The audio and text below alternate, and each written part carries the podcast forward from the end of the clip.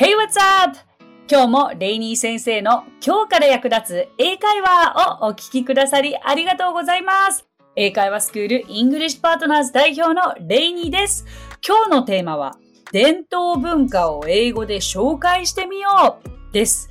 海外に行った先でよく質問されることの一つとして日本の伝統文化があります。専門用語も多く意外と表現が難しいと思ったご経験はないでしょうか？今回はそんな日本の伝統文化の説明で今すぐ役に立つ英語表現をご紹介します。こちらリスナーの方から質問が来ていますのでご紹介いたします。ニックネームシャムロック夏美さん。レイニー先生、こんにちは。私は今年の1月からダブリンに住んでおります。リクエストです。私は着物の着付け師範の資格を取得しています。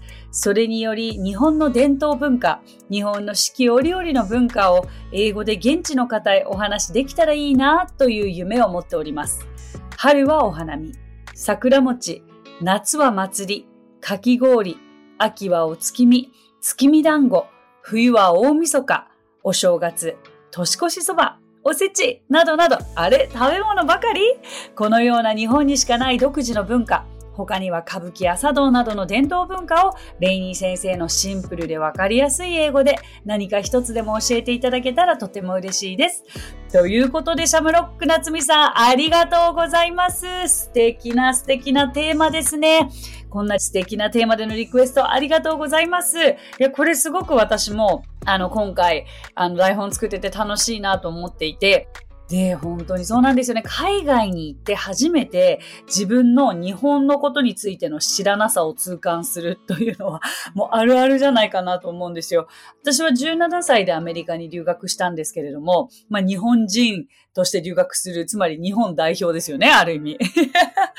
で、日本のこれはどうなの？あれはどうなの？とか、こう、海外の方は日本人だったら、これは知ってて当然でしょうという感覚で聞いてくるんですけれども、やっぱり生活してると本当に自分の生活範囲内でしかなくてものすごく偏ってるんだなって思ったわけですよ。例えば、お寿司について聞かれても、お寿司のネタを英語で英語で答えることもできなければ、じゃあお寿司が一体何なのかを説明することもできないし、例えばお着物とか浴衣の大きな違いが何なのかとか、いつ着るのかとか、ねえ、なんかこう、お正月はな、なんでそんなじゃあ祝い事なんだとか、もうと、とにかく細かいこと、今まで何にも不思議に思ってきたことなかったなと気づかされました。そこでですよ、本当にその、海外に行って日本の文化を英語で話せるようにするために一冊本を買って アメリカに行ったぐらいですよね。でも今でこそネットが普及しているので、もうすぐに調べることはできますけれども、今日は、ちょっと本当に触りになります。えー、シャムロック夏美さんのリクエストにも結構お答えしつつ、はい、あとはこれ知っておいたらいいんじゃないでしょうかと思うようなものも付け加えさせていただいたので、えー、ぜひ参考にしていただければと思います。今回はちょっとそれぞれのキーワードの簡単でシンプルな説明の仕方ですね、もシェアしたいなと思います。いやーでもそれにしてもですよ、皆さん。今日私、あの、午前中渋谷に、東京の渋谷にいたんですよね。まあそこでちょっと仕事をしていたのですが、スタバで仕事をしてたのですが、ガラス越しにふと外を見ると、外国人めっちゃくちゃ多かったんですよ。もうスタバの中にも3分の1ぐらい外国人だし、外は外でツアーで歩いているし、いやー、すごいなと、もうこの感覚久しぶりだなと思いました。まあだからこそ英語に触れる機会もいきなり増えるかもしれないですし、突然訪れるかもしれません。はい。じゃあ今回はですね、いろいろと私もちょっとすごく調べたり台本作ってて楽しかったんですけれど、まず何からいこうかと思ったのですが、シャムロック夏美さんが着物の着付け師範の資格を取得されているということで、まずお着物についてからやってみますか。ねえ。じゃあいざ着物とは？みたいな。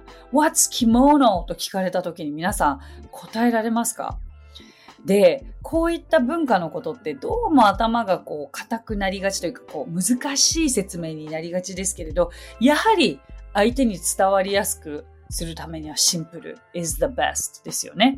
で、今回は着物についてはですね、私が用意したのは、着物は特別なイベントの時、例えば、え結婚式とかお祭りとか、まあそういった時に着るものであると。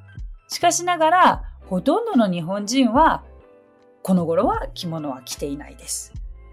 まあちょっと私の中の 薄い浅い知識ではございますが、えー、ちょっとこれを英語にしてみたいと思います。いきますよ。We wear kimonos on special occasions, such as weddings and festivals. However, most Japanese people don't really wear kimonos these days. はい、こんな感じになりますね。そう、まず主語が we で始まったんですけれども、まあ we は私たち日本人のことを言っていますね。はい。 So these days この頃ですけれども、まあちょっとこれは何度も戻って聞いてみて、えー、こういうの書き起こしをすることをディクテーションエクササイズと言うんですけれども、書き起こしたり、シャドーイングといって私が言った後をついて練習するというのもすごくおすすめのやり方ですので、ぜひやってみてください。もう一度だけゆっくり言ってみますね。We wear kimonos on special occasions, such as weddings and festivals. However, most Japanese people don't really wear kimonos these days.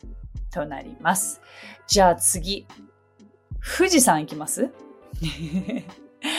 富士山について英語にすると、えー、そうですね、日本語だと、富士山は日本の、まあ、象徴だと言われていると。で、最も日本で高い山です。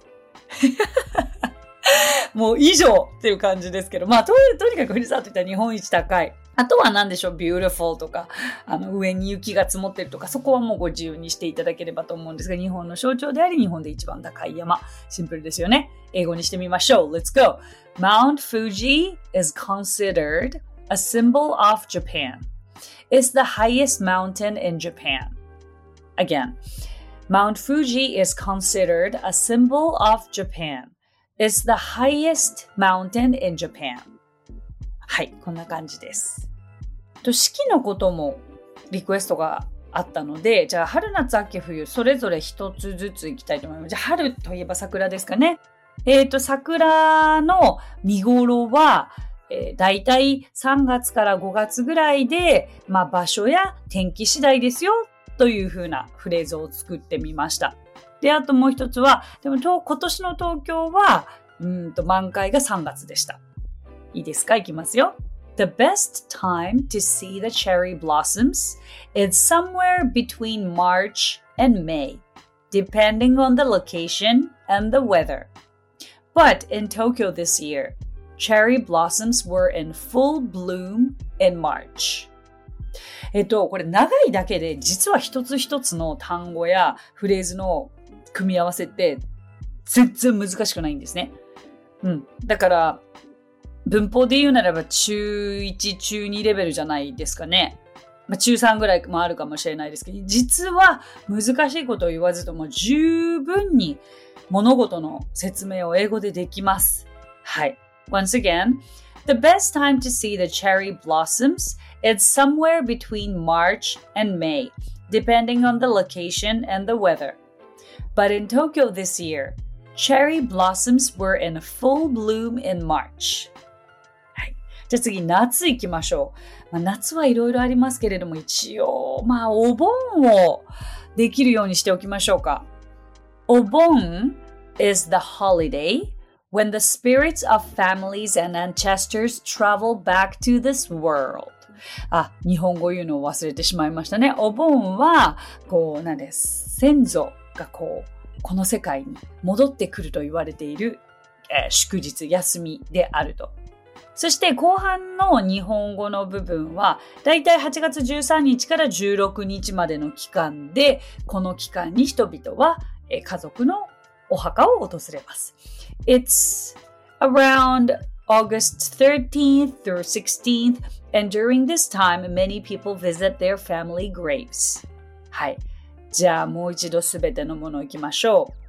お盆 is the holiday when the spirits of families and ancestors travel back to this world. It's around August 13th through 16th, and during this time, many people visit their family graves. となります。 まあその他夏といえばかき氷。かき氷も、あのーリクエストがあったかと思いますが、かき氷は shaved ice と言いますね。例えば私が作った例文は、かき氷は夏の人気のデザートで好きなフルーツのシロップをかけますですね。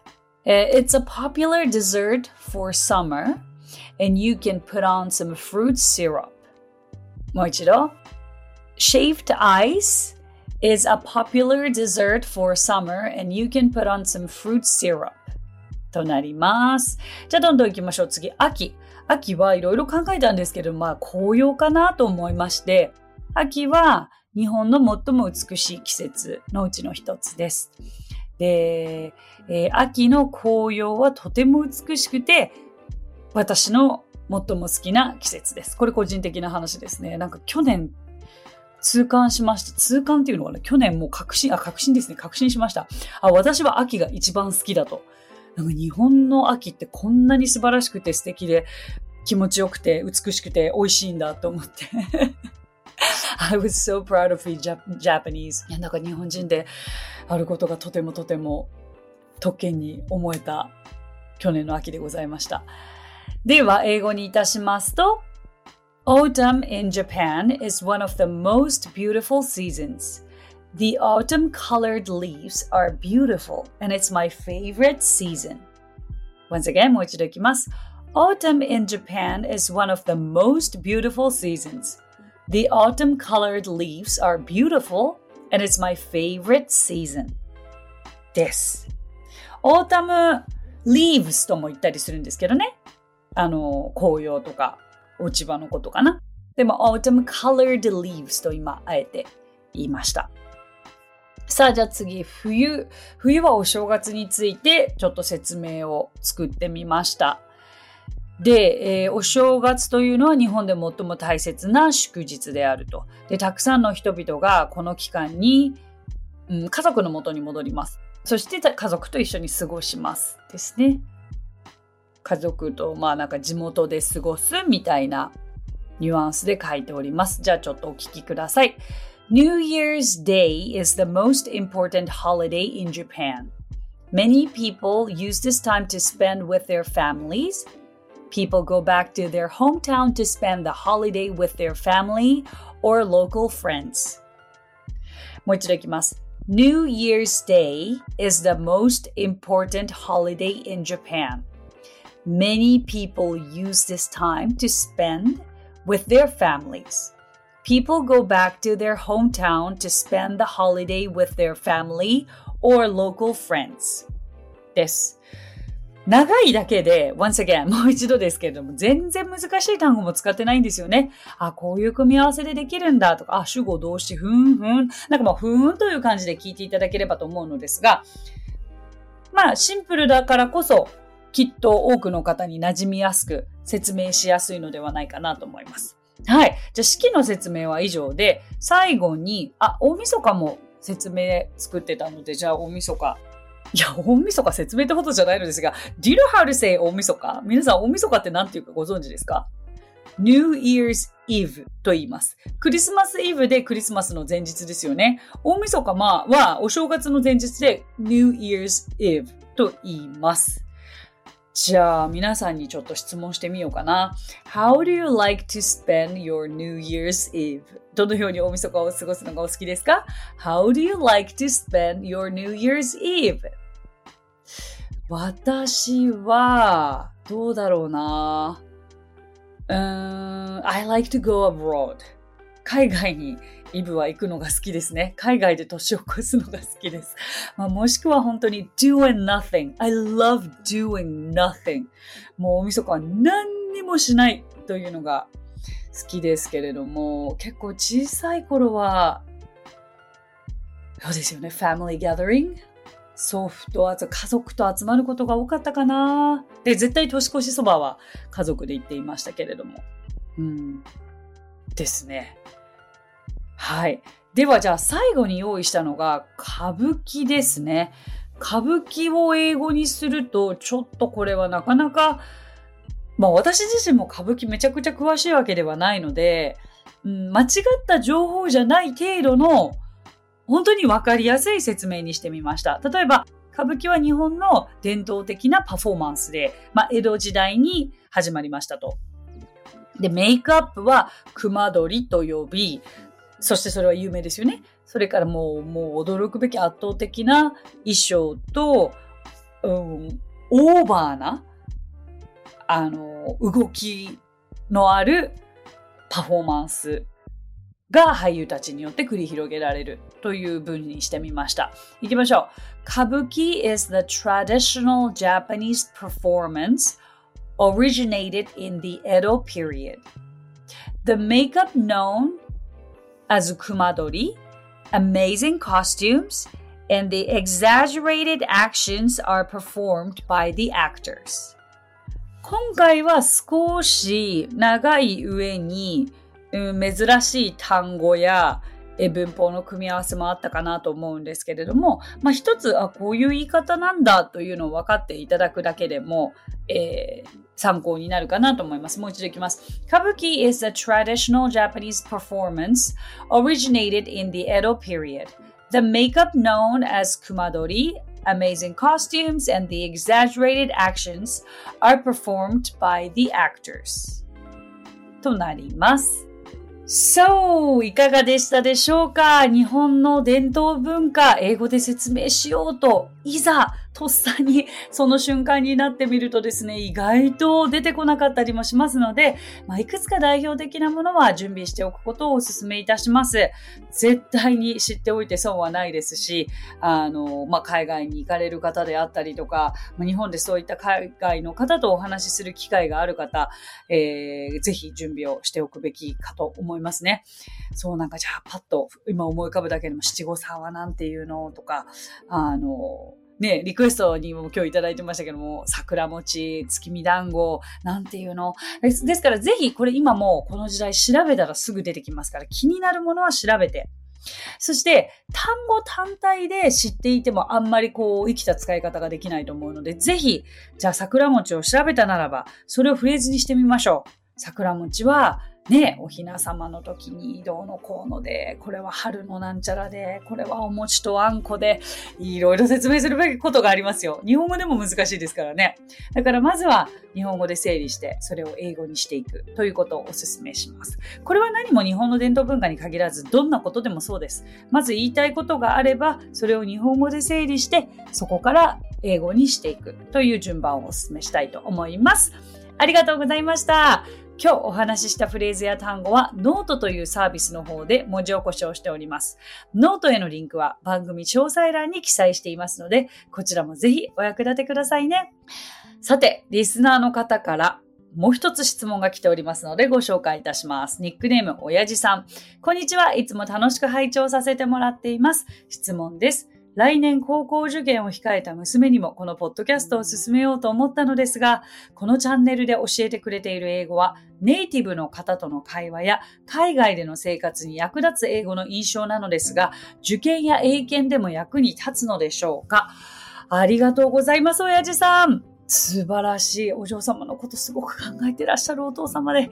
えーとですね、うん、確かにこの私のフレーズという、フレーズというかこの番組を通してお伝えしていることは、生きた英語だと思っています。実際に海外に行った時に役立つものを中心に私も発信しているので、受験や英検の方は、どうでしょうやっぱりその独特ではあるんですよね。その受験の英語とか英検の英語と言ったら、結局私はどんどんアウトプットをしていきましょう。学んだものはすぐ使えるようにしていきましょうという教えなんですよ。でもこれはあくまで英会話を上達させるために必要なスキルなんですよね。ただ、やっぱり受験や英検となるとどちらかというとたくさんインプットして問題集を解いていくということが必要になりますよね。で、えっ、ー、と、じゃあ、一見、接点がないように感じるかもしれないんですけれども、例えばお嬢様が、うん、今英語がどのぐらい興味があるかはわからないんですけれども、あの、受験の目先には直結しないかもしれないですけど、きっとこのポッドキャストのチャンネルって、その先にワクワクするものを見出してもらえたらなと思います。受験はね、通過点なわけじゃないですか。でもその先に、じゃあお嬢様が海外に興味を持たれたりとか、実際に外国人と話すことに興味を持たれるきっかけとなるかもしれません。ですから、まあ、あとはここで出てくるフレーズとかも、あ、これ英検で出てきたとか、よく聞きますよ。あの、英検のテストの時にちょうど先生が言ったこのフレーズが出てきたと。だけれど、やっぱりその英検は英検のための勉強、受験は受験のための勉強のやり方がありますので、そこに集中していただきつつ、ちょっと箸休めに あの、聞いていただいて、あ、でも英語って何も勉強のやり方が受験のため、英検のためだけじゃないんだって、本当はこんな楽しい広い世界があるんだと分かっていただけるきっかけになれたらなと思います。お答えになっていたら嬉しいです。おやじさんありがとうございました。さて、この番組ではご感想やリクエストなどをお待ちしています。番組詳細欄にあるリンクよりお気軽にご投稿ください。そして Apple Podcast ではレビューもできますので、こちらにもぜひレビューを書いてもらえると嬉しいです。そしてもう一つ、このレイニー先生の今日から役立つ英会話では番組スポンサーを募集しております。番組を安定的に継続させていくためにも、ぜひご検討いただければと思います。番組スポンサーにご興味ございます場合は、こちらも番組概要欄にあるリンクよりお問い合わせください。それでは最後に今日のあれこれイングリッシュ。皆さん、あれこれイングリッシュご存知ですか？あれこれイングリッシュはですね、もしご存知ない方はぜひ検索していただきたいのですが、私が代表を務めている英会話スクールイングリッシュパートナーズの講師たちが出演していて、毎日新しいフレーズや、えー、単語を学ぶことができる動画が配信されているサイト、チャンネルですね。YouTube、Twitter、TikTok、Facebook などなどでご覧いただけますので、ぜひチェックしてください。そんな中でも私が今日お伝えしたいのは、こちら。ネイティブっぽさが出る It's like の使い方。like というと好きとまずこう思い浮かぶかと思うのですが、実は like にはすごくたくさんの意味があり、で、今回この It's like というと好きという使い方と違いますよね。本来好きだとすると主語 I like 何々。あの動詞として使われるじゃないですか。でもこの、この場合の It's like って明らかに使い方が違うんですよね。どういうことかというと、何々な感じ という、すごくこう、あまり意味をなさない でもものすごくこう口癖で使われる。でもネイティブっぽさがこれを使うことによってアップするという表現なんですよね。例えば、映画はどうだった ?How was the movie? に対して、最高に良かったよとか、um, すっごい最高な、感じだったとは言わないですけれども、うん。あの、ちょっと強調したいとき。It was like the best movie ever となります。そう、別に it, it was the best movie ever でもいいんですけど、it was like, like を入れることによって、こうなんか次の単語への間を埋める松なぎの言葉のようにも使われます。そしてもう一つ like には距離や時間など数字を表すときに使う like もあります。その時の意味は大体とか何々ぐらいという意味で変えて言うならば about ですね。例えば How long does it take? どのぐらいかかるの ?It's like 10 minutes on foot. まあ、大体10分ぐらいかな徒歩でというふうに使えるのでぜひ頭に入れていただけたら嬉しいです。So, that's it. Thank you so much for coming by. Thank you so much for listening. 今日もレイニー先生の今日から役立つ英会話をお聞きくださりありがとうございました。皆様とはまた来週金曜日にお耳にかかりましょう。So till then, bye! さあ、ここでレイニー先生の活動を紹介させてください。まずはレイニー先生が運営する英会話スクールイングリッシュパートナーズでは私たちと楽しく生きた英語を身につけたいという方を大募集マンツーマングループキッズすべて出張レッスンとオンラインレッスンで行っていますまた英会話の講師も大募集。女性だけの募集になりますが、東京23区内で出張レッスンができる方や、オンラインレッスンで早朝や夜のレッスンができる方、海外在住の講師なども募集しています。ぜひご応募お待ちしています。詳しくは、イングリッシュパートナーズのホームページを検索してみてください。